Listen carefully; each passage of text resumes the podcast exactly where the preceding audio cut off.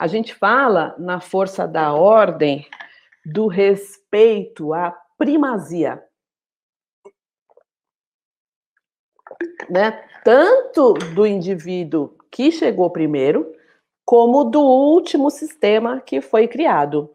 E é importante dizer o seguinte, né? É... O sistema mais novo, por exemplo, você tem lá um casamento, né? Seu pai, você tem lá o seu marido, você, ou sua esposa, você, e aí houve uma separação. E você foi e casou de novo e formou uma outra família. Esse novo sistema, ele tem prioridade sobre o antigo. Tá? Ele vai ser o sistema mais priorizado na sua vida, tá? Mas o sistema anterior, ele tem primazia. Ele veio primeiro. São duas coisas distintas, tá? O sistema mais novo, ele tem mais força a serviço da evolução que o sistema mais antigo, tá? Mas o sistema que não se entrega a serviço do sistema mais novo, ele não pode ter sucesso.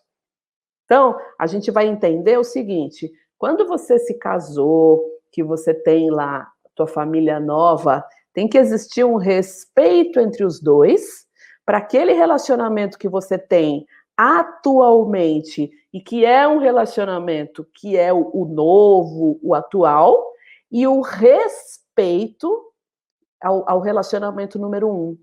Esse casamento atual é o número dois.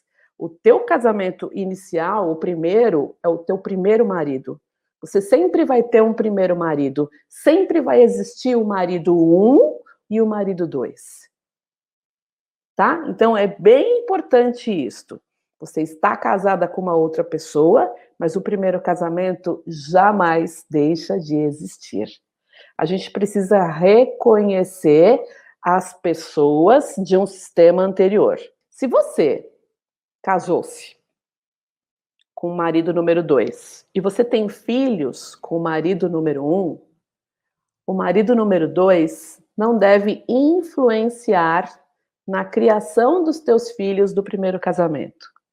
Ele pode ser um bom apoiador, mas o pai dos teus filhos sempre vai ter prioridade na criação desses filhos.